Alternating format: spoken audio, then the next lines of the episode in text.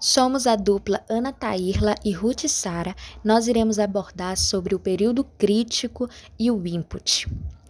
O período crítico é aquela fase que desenvolvemos diversas habilidades.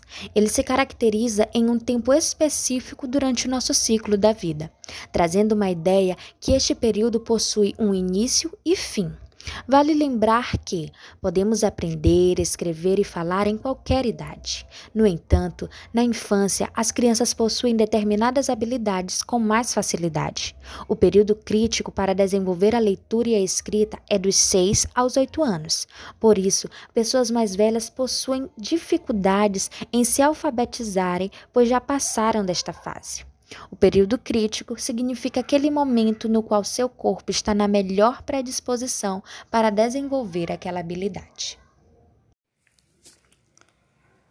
O input é todo o estímulo vindo externamente, é o convívio, a cultura, tudo o que vai influenciar o desenvolvimento cognitivo da criança.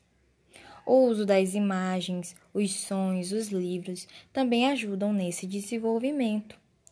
Para a criança surda, sua compreensão acontece pela percepção sensorial visual.